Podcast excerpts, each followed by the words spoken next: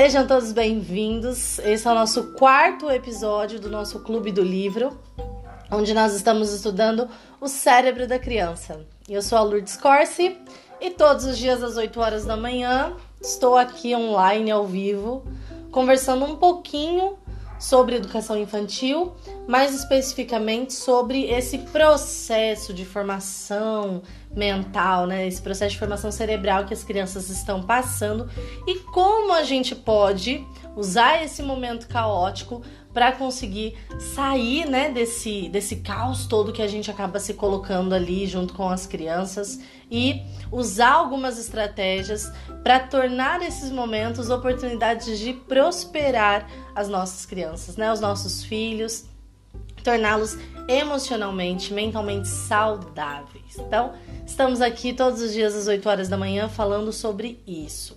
E se você não sabe, todo esse conteúdo aqui, ele é inspirado, tá? No livro O Cérebro da Criança, que é do Dr. Daniel Siegel e da Tina Payne Bryson, né? Então, você pode aí adquirir o livro. Se quiser acompanhar o nosso clube com ele, com certeza a tua leitura vai ser enriquecida. Né? As pessoas perguntaram para mim, Lourdes, por que, que você não lê o livro?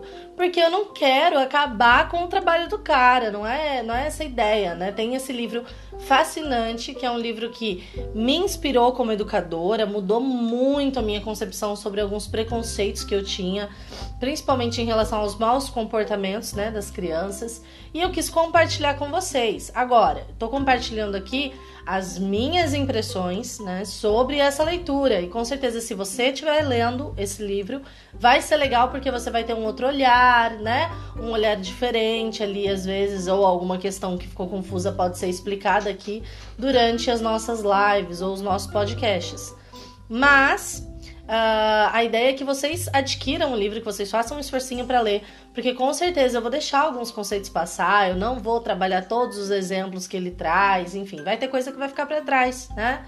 Porque só a leitura do livro na íntegra que vai promover isso para vocês, tá? Então aqui são reflexões gerais acerca dessa leitura é, acerca também de alguns exemplos pessoais, né, de situações ali pessoais ou situações que as mães me contam que elas colocaram essas estratégias em, em prática, né, e deu certo. Eu passei a aderir a essas, essas estratégias aí depois do, da leitura que eu fiz, né, da primeira leitura que eu fiz desse livro, e foi uma coisa que mudou e muito, gente, mudou para melhor o meu convívio com os meus alunos, com as crianças no geral, né? Falei para vocês, dei um, um relatozinho aí pra vocês que eu era uma pessoa que não tinha muita paciência com criança, né? Por incrível que pareça, viu? Eu não tinha muita paciência com criança, não, porque começava essa, essa ranhetagem, sabe? Essa coisa de birra e eu já entrega pra mãe, né? E, e eu também, eu era daquelas pessoas que julgava a mãe no supermercado quando a criança se joga, né? É, tipo, ai, nossa, essa criança, pelo amor de Deus, né? Queria passar uma semana em casa que eu dava um jeito nela, né? Então, olha, se você aí se encaixa nessa situação também, é preconceituoso igual eu era, né? Libera aí esse preconceito. Se você sabe uma fórmula mágica, então, de ajudar essa mãe, ofereça ajuda no momento, né? Sem ser intrometido, sem ser uma pessoa. É que tá ali para julgar ela, mas ofereça essa ajuda então, se você sabe como transformar ali, como ajudar, colaborar com essa mãe, ofereça sua ajuda porque talvez a coitada esteja tão perdida quanto, né, nessa situação toda. Agora, se essa mãe não precisa da sua ajuda, não aceita o seu pitaco, ou se você não quer ajudar, né? Então passe a olhar ali essa situação de um modo diferente. Né? Comece a analisar ali o processo natural que está acontecendo dentro do cérebro dessa criança e você vai perceber, né, que na verdade quem é chorão, quem é birrento somos nós adultos, porque a gente já tem o córtex pré-frontal montadinho, preparadinho ali, né, consolidado. Agora as crianças não, né? E aí? E a gente tem direito de ser um bebê chorão, né, em vários momentos. E a criança ali, a gente quer ela sempre quietinha. Já pararam para pensar nisso? A gente cobra algumas coisas dos adultos que a gente das crianças, né, que a gente não cobra dos adultos. E a inteligência emocional é a primeira coisa, gente. Primeira coisa que a gente cobra de crianças, né? A gente quer que bebezinhos ali de um, dois, três anos saibam se autoconfortar, sendo que os adultos não sabem, né? A gente quer que eles saibam controlar a raiva, sendo que os adultos não sabem controlar. Hum? Né? A gente quer que as crianças emprestem. As crianças elas têm uma obrigação, né, de sempre emprestar o brinquedo, de nunca ser egoísta. Agora, e dos adultos? A gente cobra isso também ou não, né? Então é bem legal quando a gente para para ficar comparando o jeito que a gente enxerga a infância e o jeito que a gente enxerga, né, a fase adulta e o jeito que a gente joga a responsabilidade em cima da criança, né? E do adulto a gente tá sempre tirando. É alguma coisa aí em relação à nossa empatia, né? Eu acho. É mais fácil a gente olhar ali pra criança e cobrar dela, porque a gente já passou essa fase, a gente nem lembra como é que é. Agora, do adulto, a gente fica mais fácil de compreender, né? Porque eu também tô nesse momento caótico e tal. Então, a gente tem mais empatia. Então, vamos começar a desenvolver um olhar mais empático sobre a infância né? Um olhar mais empático sobre a maternidade. Isso tudo colabora, né? Porque não adianta nada a gente ficar olhando com julgamento pro outro. Você julgar essa mãe porque o filho dela tá se esperneando, tá se batendo, tá mordendo, tá gritando no shopping, né? Não vai ajudar essa mãe em momento nenhum. Não vai, porque ela não sabe como reagir, o filho dela está em surto. Né? E às vezes ela sabe como reagir, mas é simplesmente deixar passar, né? Tem algumas crianças que você tem que esperar ali aquele surto terminar para você conseguir conversar com ela, né? Então, às vezes, pode ser que essa mãe esteja tão perdida quanto você, ou pode ser que essa mãe esteja com tudo sob controle, apesar do aparente caos. Mas a gente fica olhando com julgamento. E esse julgamento não vai adiantar em nada, né? Como um olhar empático vai transformar ali aquela situação para aquela mãe, vai dar apoio para aquela mãe. E você também vai receber esse apoio de volta, né? Então vamos começar a ter um olhar mais empático aí. Essa é a reflexão geral de hoje. Comentaram aqui. É legal, né? Mudança, mudança de olhar, mudança de olhar. Bom dia, gente. Eu fiquei muito feliz de ver todos vocês aqui hoje. Gosto muito quando vocês vêm participar dessa nossa live. Lembrando que vocês podem ouvi-la depois em formato de podcast lá no nosso Spotify. Né? Agora nós temos já a nossa continha ali no Spotify. Então vocês podem acompanhar a live também para estudar, para anotar, para ouvir no carro, para ouvir enquanto lava louça, né? aproveitando esse momento aí. Então vamos lá, gente. Eu quero começar falando com vocês sobre um conceito que está lá na página 47 do nosso livro. E a gente vai falar um pouquinho aqui sobre a primeira estratégia, né? Eu falei que esse livro trazia 12 estratégias para gente pensar aí é, na, na formação né, cerebral das crianças e tal, e estratégias para a gente lidar com esses momentos de caos, transformando eles em momentos positivos, em momentos que a gente consegue, né? É, tirar algo de bom ali daquele, daquele surto geral das crianças, né? E, e, eu vou falar então a primeira estratégia para vocês. Mas eu quero que vocês deixem uma coisa bem guardada na cabeça de vocês, tá? Isso daqui, gente, não é fórmula mágica, tá? A Lourdes não é fada madrinha. Eu não tenho pó de pirim pim pim que vai simplesmente transformar as crianças de vocês aí EAD, né? Ainda. Pela tela do celular. Não tem, não tem isso. Então, eu vou ensinar essas técnicas para vocês, vou dar exemplos, né? Vou uh, trazer esse conteúdo para vocês. Esse conteúdo depois ele vai ficar salvo, vocês vão poder estudar. Elas ficam salvas lá no YouTube, todas as lives, ficam salvas por áudio, por podcast lá no Spotify. Então, enquanto durar o clube, vocês vão poder estudar todo esse conteúdo legal, colocar em prática, bacana. Agora, isso significa que todas essas técnicas vão funcionar magicamente? Não. Significa que vai funcionar de primeira? Talvez sim, mas talvez não, né? Então tem alguns casos que a gente aplica a estratégia e puf, funciona. É magia mesmo, né? Teve uma mãe aí que inclusive aplicou com a filhinha dela uma estratégia quando elas foram no parquinho e resolveu o problema, né? Legal isso, é muito bom. Mas às vezes a gente tem que ficar, ó, insistindo, insistindo, insistindo. Criança é hábito, né? Criança é hábito. Então a gente tem que insistir, tem que usar a técnica, tem que aplicar de novo, aplicar de novo, aplicar de novo, até que ela entenda o que tá acontecendo, né? E ela comece a aceitar entrar nessa dança que você vai de puxar o cérebro direito, esquerdo, esquerdo, direito ali, vai, né? Funcionando eles, integrando eles. Então, é bem legal aí quando a gente percebe isso, tá? Que às vezes tem técnicas que simplesmente não funcionam, demora muito tempo para funcionar, às vezes você vai ver um resultado dessa técnica lá na frente, né? E tem técnicas que já tem um funcionamento ali direto, que na hora o negócio já foi, né? Então é legal quando vocês entendem isso, quando vocês têm essa noção, para perceber que não adianta ficar frustrado se a técnica não deu certo, a primeira estratégia não deu certo e tal, né? Continua aplicando, continua aplicando. É sementinha que a gente tá plantando e a gente vai colher isso, né? Então, se você não plantar nada agora, querida, não adianta daqui cinco anos você querer colher inteligência emocional no seu filho, né? Agora, se você começar a plantar e cuidar disso e regar todos os dias, né? Sem afogar, viu? Não precisa ficar também agora mudar toda a rotina por causa da estratégia, mas vai devagarzinho, devagarzinho colocando em prática e vocês vão ver como isso funciona, tá? Como dá resultado. Então, são estratégias simples que vocês podem aplicar nos momentos de surto, principalmente crianças na fase, na fase dos dois anos, né? Que é os dois anos ali, que eu sempre falo que a criança está possuída no ritmo ragatanga, né? Que é dois anos, você tinha um bebê, esse bebê ele foi engolido por um bebê dinossauro e agora ele quer morder todo mundo na casa. É essa fase, né? Os dois anos é a idade mágica. Quem, quem é mãe de criança de dois anos ou já teve criança com dois anos sabe do que eu estou falando, né? Da fase do puxar cabelo, se jogar no chão e é só surto, né? Mas isso daí a gente já entendeu que é um processo natural. a Adri colocou aí o apocalipse. É o apocalipse, gente, que acontece ali com, com dois anos, né? Mas a gente vai aprender algumas técnicas, então, para driblar esse monstrinho dos dois anos, né? E fazer a sua criança voltar aí pro rio do bem-estar que a gente já falou lá no segundo episódio. E todas essas técnicas, essas estratégias podem ser utilizadas, gente, Ai, sei lá, toda a vida. Eu acho que eu uso isso daí até com pai e mãe de vez em quando, assim. De estar tá numa discussão, usa com namorado, usa com, com um colega de trabalho. Porque tá numa discussão, né?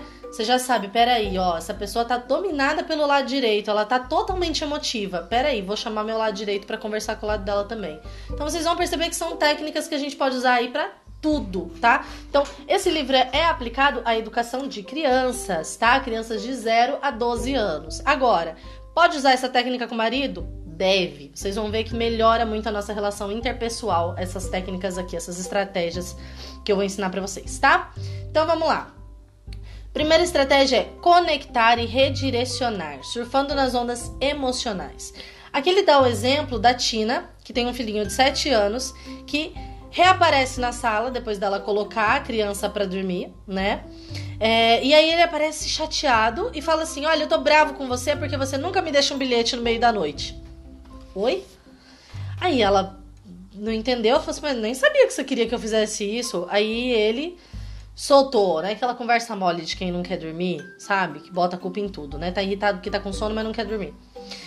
Você nunca faz nada legal para mim. Eu tô bravo porque falta muito pro meu aniversário. Eu não quero fazer dever de casa e não sei o quê. Nananana, né? E aí, isso daí, gente, é uma coisa que vocês podem perceber, foge da lógica. Foge totalmente da lógica. Mas é algo comum? É. É, quem convive com criança sabe que de vez em quando eles têm esses surtos, né? De você não sabe nem de onde veio aquele desejo, né? Ah, eu tô triste porque você não faz cafuné em mim, porque você não leu uma história para mim hoje, não sei o quê. Peraí, calma, né? Então, às vezes é uma coisa que eles viram em algum filme, ou que eles ouviram de algum colega, né? Ouviram alguma mãe fazendo. E aí pronto, você é a pior mãe do mundo porque você não fez aquilo que a outra mãe fez, né? E você nem sabia que ele queria que você fizesse isso. Ou pega uma situação totalmente aleatória, né? Igual tá indo dormir, ele tá pensando no aniversário, falta muito tempo ele ganha presente. Calma, né? O que, que é isso? De onde surgiu tudo isso? E a criança vem, vem nessa lenga-lenga, por quê? Porque ela tá irritada, né?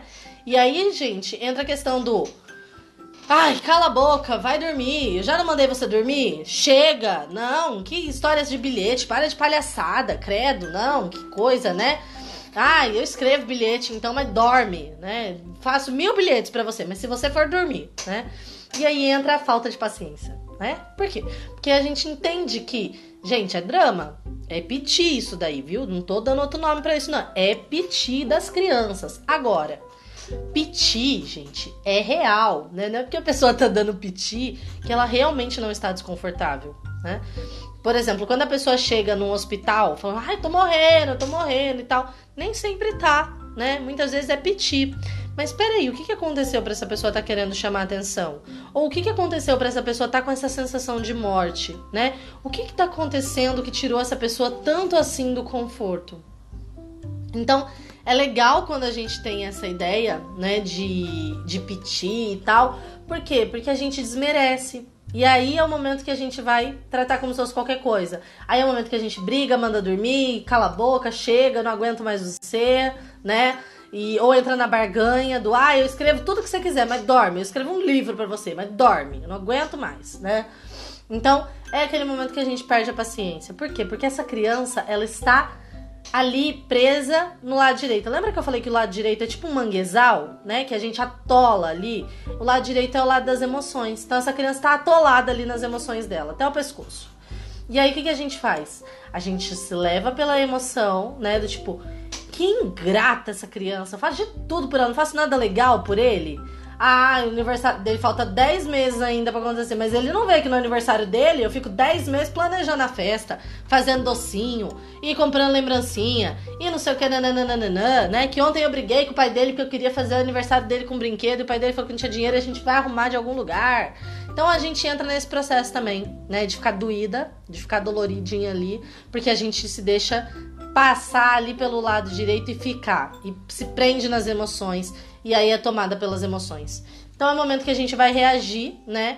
Com agressividade, vai perder a paciência. Por quê? Porque a gente também foi tomado pelo nosso lado direito, que é o lado das emoções. E aí é que é interessante, que é legal a gente pensar é, essa mãe aqui, ela faz uma coisa muito bacana, ela utiliza uma estratégia muito bacana pra gente utilizar nesses momentos onde a criança foge da lógica, tá? Lembrando que isso daí acontece direto, principalmente até a idade dos 4 anos, né? Que é uma idade onde lógica para eles não faz muito sentido. Então, eles não têm muita lógica, né? E aí é por isso que surge esses desejos ou essas argumentações infundadas, né? Mas aí o que, que você vai fazer?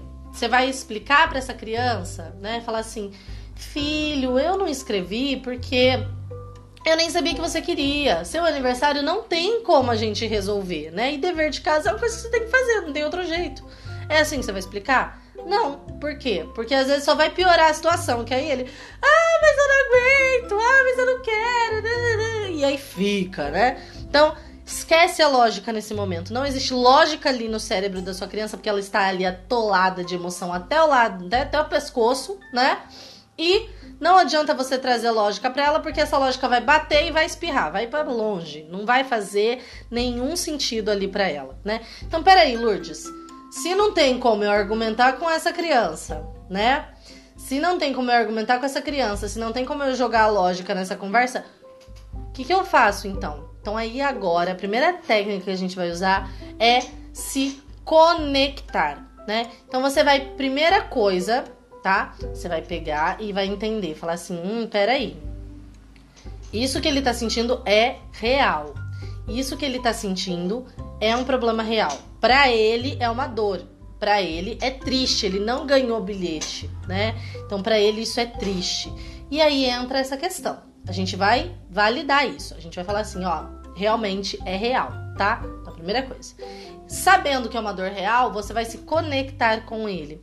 Então aí é a hora que você vai pegar ele no colinho, né? É o momento que a criança precisa de colinho.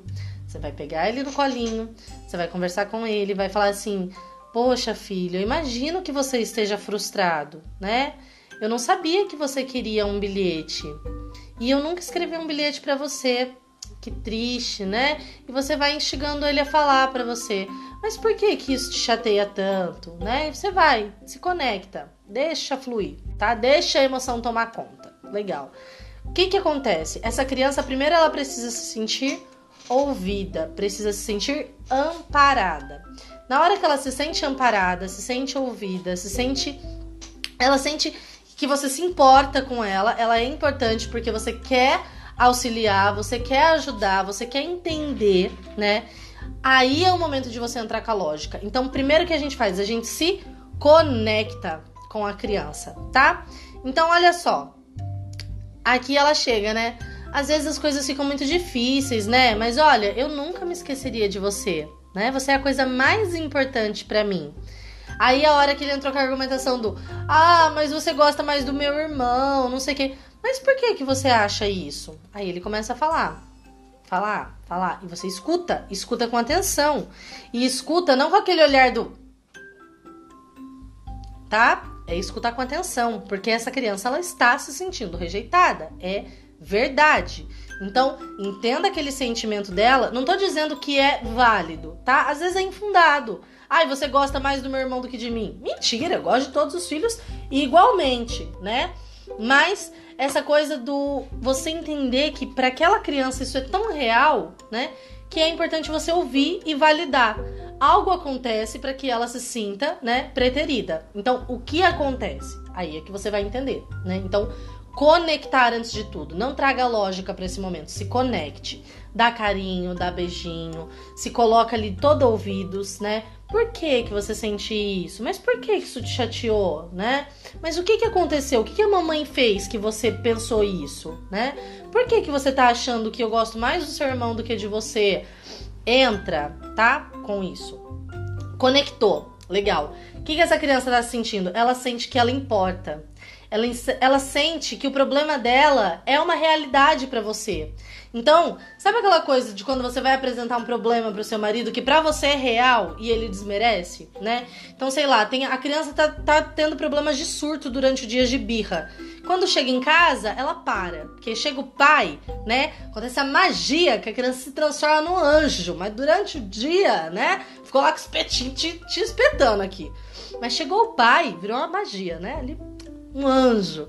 Aí você chega e fala com esse pai: tá muito difícil lidar com o comportamento dele, eu tô perdida, eu não sei o que eu faço e tal, só birra, e aí? Aí esse pai vira pra você e fala assim: Ai, para com isso, é coisa da fase. Vê como ele é quietinho. Não, ó, já tá, tá dormindo, né? E aí você se sente doida. Se sente, né? Ninguém me escuta, poxa, tá acontecendo uma coisa, tá acontecendo aqui e tal, e ninguém valoriza meu problema, né? Então, isso não significa que o seu problema não exista. Significa que a outra pessoa não criou uma empatia suficiente para entender seu problema como dela, né? E a mesma coisa a criança, do mesmo jeito que isso incomoda a gente, também incomoda a criança. Quando ela chega chorando para você porque você gosta mais do irmão do que dela, né? Para ela isso é real. E em vez de você procurar entender a motivação desse problema, o que que você faz? Ai, que besteira, eu amo vocês dois igual, né? Eu amo vocês dois. Ai, que balela, ai, que conversa, hein? Olha só, tá fazendo coisa para não dormir, né? Vai dormir então. E é desse jeito, né? Então se coloca no lugar dessa criança. Isso aí, é sempre se colocar, né? Então, coloca no lugar ali da criança, legal. Aí você vai tratar isso, né? Então vou me conectar. Por que, que isso acontece? Começa a conversar, coloca ela num espaço, afasta ela daquilo que tá causando caos, né? A gente vai falar isso melhor, é uma outra estratégia. E aí você começa a conversar com ela, calminha, calminha, calminha. Legal, conversou. Agora chegou o momento. Você conseguiu desatolar essa criança, né? Então agora a gente tirou ela ali, que tava até o pescoço de emoção, a gente tirou ela disso, mas ela ainda tá no lado direito. Ela ainda tá lá no manguezal, ela ainda tá ali. Se você deixar ela ali, ela afunda de novo, né? Então o que que a gente vai fazer? Chegou a hora de redirecionar para o esquerdo, né? Então ela afundou, a gente tirou ela dessa lama de sentimento. Legal, tá aqui. Agora chegou a hora de tirar ela, redirecionar ela para o esquerdo, né? Então, conectei, né? Estabeleci um vínculo ali e aí eu vou para o segundo passo. Como que é o segundo passo, né? Então agora a gente começa a traçar algumas estratégias em conjunto. Hum? Em conjunto, tá? Não é tipo tratar, traçar uma estratégia assim, olha, então eu vou fazer isso, vou fazer aquilo, vou fazer aquilo, tá bom? Não. Vamos falar isso daí em conjunto, né? Vamos sempre trabalhar ali os dois, né? Por quê? Porque você conectou o seu lado direito com o lado direito da criança. Então, quando a criança tá no lado direito, você não usa o esquerdo para se comunicar, você usa o direito para se comunicar, né? Legal. Então, peguei ali o meu lado direito, comuniquei com ela. Comuniquei, a gente se conectou, tá ok. Agora eu vou traçar uma estratégia com ela. Então, assim, Poxa, filho, uma coisa que te chateia, né? Eu não sabia disso. Então, vamos pensar em alguma coisa aqui para resolver esse problema, né? O que, que você gostaria? Você gostaria que eu começasse a escrever bilhetinhos para você antes de você dormir, durante você dormir, né? Enquanto você dorme ali, eu escrevo um bilhetinho, você acorda e vai estar tá lá o bilhetinho da mamãe. O que, que você acha, né? Você vai se sentir mais querido assim? Ah, eu vou, você vai se sentir mais feliz? A gente tá nomeando sentimentos ali com eles, né? Você vai se sentir mais amado? Então vamos fazer isso, vamos? Legal. Ó, teu aniversário não tem como a gente consertar, né? Por quê? Porque senão você vai ficar velho logo, vai embora e eu vou ficar sem você, né? Então não tem outra coisa para fazer. Que bom que você só faz aniversário uma vez no ano. Eu sei que você gosta muito de fazer aniversário, mas imagina se você fizesse aniversário todo dia, você já ia estar tá um velhinho agora, né? Pronto, aí a criança dá risada, né? Ixi, já ia estar tá com dor nas costas. E a criança ri. Ela entrou ali, ó. Ela tá envolvida naquilo, né? Com você. E aí isso faz sentido pra ela. Assim: Poxa, é verdade, né? Se eu fizesse aniversário todo dia, eu já ia ser mais velho que meu pai, que minha mãe, né? E isso vai fazendo sentido. Por quê? Porque você tá chamando ali, ó, levando ele de pouquinho ali pro lado esquerdo, né? Aí legal. Você usou aquilo ali, né? Aí ele fala assim para você: o outro problema que ele deu, né? Tarefa, dever de casa. Ah, eu acho muito chato, eu odeio fazer dever de casa e tal. Ai, filho, tem hora que eu também tenho que fazer cada coisa que eu não gosto lá no meu trabalho. Ixi, é difícil, né? Mas vamos pensar então como que ficaria mais divertido? O que, que você acha? E se a gente comprasse uma, umas canetas coloridas pra gente fazer o dever de casa, né? E se a mamãe comprasse uns adesivos e a gente começasse a decorar seu dever de casa com esses adesivos? Que, que adesivo que você ia gostar, né? Ai, que legal, que super-herói que você ia gostar que eu comprasse um adesivo. Então eu vou comprar, a gente vai começar a decorar o nosso dever de casa com figurinha, né? Pra ficar mais divertido de fazer. Ou o que, que você acha da gente começar a fazer o dever de casa mais cedo? Que aí você tá menos cansado e a gente consegue fazer logo e aí a gente fica livre para brincar, né? Então você tá se comunicando. Agora você jogou a lógica, né? Legal, tem coisa que não dá para consertar. Então você começa a brincar com a criança dentro daquilo, mostrar uma lógica pra gente fazer aniversário uma vez só no ano, né? E aí ele já entendeu que o melhor é ficar assim mesmo. Dever de casa tem jeito de tornar mais agradável, tem jeito de tornar mais divertido. É aí que a gente vai trazendo essa criança pro lado esquerdo, né? Então a gente tá redirecionando aquele problema com aquela criança. Então, Estratégia 1, o que, que a gente faz? Primeiro a gente se comunica, a gente se conecta com aquela criança, a gente entra no problema dela, entra no mundo dela, usando o nosso lado direito, nada de usar a lógica primeiro, porque não vai funcionar. Então, primeiro você demonstra para aquela criança: isso é importante para mim, isso é real para mim, eu entendo o que você está sentindo, eu quero entender aquilo que você está sentindo, né? Porque às vezes você não vai entender, mas você tá ali disponível para entender e isso basta, né? Então, me explica o que você sente, me conta como você se sente, vamos conversar sobre isso, vem aqui no meu colo, né? Você entendeu, legal. Aí é o momento que você vai usar a lógica para pegar esses problemas que são reais para a criança, né? E pensar numa forma divertida junto com ela de resolver, né? Ah, eu odeio o dever de casa, porque você me faz copiar tudo e a mãe do fulano não faz ele copiar. Então, peraí, vamos descobrir como é que a mãe do fulano faz? Amanhã eu vou conversar com ela, então, e descobrir o que, que ela fez para deixar a lição do outro tão legal assim. E vamos ver se a gente consegue colocar aqui em casa, combinado? Combinado. Então tá bom, pronto. É o momento, gente, que você pode não usar essa técnica. Você já pode ir pro lado esquerdo do cérebro já direto, pular essa etapa, né? E querer se comunicar com a criança na base do olha, não é assim e tal, você tá sem razão, vai dormir. Pode, pode. Vai fazer diferença? Não vai, né? O que, que vai acontecer? Vai demorar mais umas duas horas aí pra essa criança dormir, porque ela vai ficar surtada, vai chorar, vai acordar o irmão, vai irritar você, vai irritar o pai, vai irritar todo mundo, né? Porque não vai fazer lógica para ela e você vai tentar se comunicar e não vai conseguir se comunicar, vai ficar nervosa e vai virar uma bola de neve. Então, o que, que é isso? É permissividade? Não. Permissividade é quando você só faz a primeira etapa e não chega na lógica, né? Então, permissividade é o quê? Poxa, filhinho, eu não sabia que você se sentia assim. Você se conectou com aquela criança e você fala assim: então tudo bem, não precisa fazer o dever de casa, né? Amanhã a gente comemora um aniversário, eu te dou presente fora de data, não tem problema. Você quer aniversário porque a gente vai jogar jogo? Então a gente vai lá no shopping jogar jogos e tal, não sei o que, nananana. E é assim, pronto, acabou, né? Não, isso é permissividade. E permissividade também não é boa para o desenvolvimento da criança. Então, por isso, redirecionar é tão importante assim nessa segunda fase, porque é a hora que você vai estabelecer tratados com essa criança e vai colocar em prática, viu? Vai colocar em prática, porque promessa é dívida. Prometeu que vai escrever bilhetinho antes de dormir? Escreve bilhetinho antes de dormir.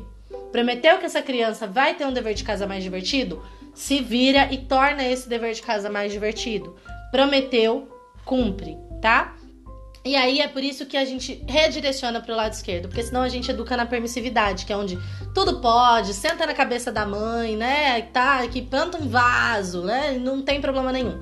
Não é assim, tá? Então, o que que acontece, gente? Se você for agressivo, se você for né, na base do grito, na base da briga, não vai adiantar. Você vai se estressar, a criança vai se estressar e ela não vai encontrar ali uma possibilidade de prosperar mentalmente, né? Então, a agressividade, a autoridade, nesse momento, o autoritarismo, tá? Nem a autoridade, mas o autoritarismo nessa situação resolve? Não. E eu ouso dizer que em quase nenhuma situação a gente resolve nessa questão do porquê eu estou mandando, né? Não vai resolver, só vai te deixar mais nervoso. Agora, ser permissivo e deixar, né? Ai, tudo bem, então é assim mesmo, também não vai ajudar.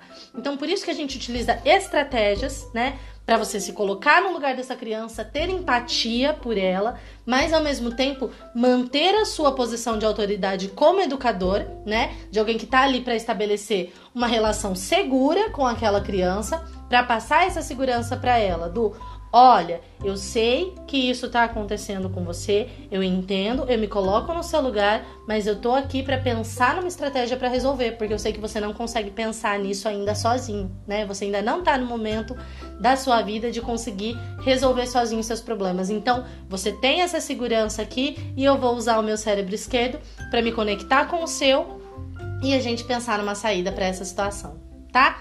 Então, é bem legal isso daí. Sim, sim. A Tati ainda colocou aqui, ó. Isso quando a gente é permissivo, né, nessa situação, mostra para a criança que sempre que ela tem esse mau comportamento, ela consegue o que ela quer. E isso não é bom. Então, por isso a gente toma esse cuidado de se conectar com essa criança, entender o lado dela, estar ali ao lado dela, né? Não numa posição de autoritarismo, de olha, eu mando, pronto, acabou. Não é ditador, tá? Mas é de você se colocar do lado dela, ouvir ali com interesse os problemas dela e aí sim vocês traçarem juntos uma estratégia, tá? Essa foi a estratégia número um que a gente aprendeu. E agora a gente vai ficar sem se ver nesse final de semana, né? Porque eu também sou filha de Deus, também descanso, durmo até mais tarde, né? Não acordo 8 horas da manhã no sábado. Sugiro que vocês também, se possível, né? Se a criança deixar, também não acordem 8 horas da manhã no sábado.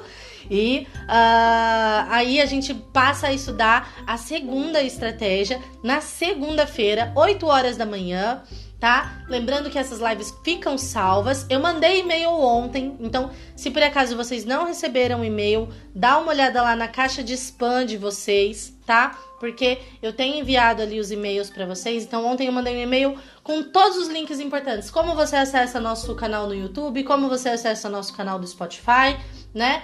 Para situar vocês aí no nosso clube do livro, para que vocês consigam acompanhar o conteúdo, tá bom? Então, a gente vai falar na segunda-feira sobre a estratégia número 2, que está lá na página 54, que é uma estratégia de nomear para disciplinar, contando histórias para acalmar grandes emoções, tá bom? Segunda-feira a gente vai falar então sobre isso. Espero que vocês tenham gostado do conteúdo de hoje e que estejam aqui na segunda para a gente conversar sobre a segunda estratégia é, revolucionária aí na educação das nossas crianças, tá bom? Então, Beijo, gente! Falaram que eu só durmo até mais tarde porque ainda não tenho filho, é verdade. Tô aproveitando esse momento. Sei que a minha hora vai chegar e eu vou ter que acordar às 5 horas da manhã. Que eu tenho certeza que Deus vai mandar assim, a criança daquelas que acorda cedíssimo, né? Pra me fazer criar esse bom hábito. Até o momento não tenho, então estou aproveitando já pra ir guardando um soninho aí. até chegar a minha hora, tá bom? Então. Beijo, gente. Bom final de semana para vocês e até segunda-feira às 8 horas da manhã.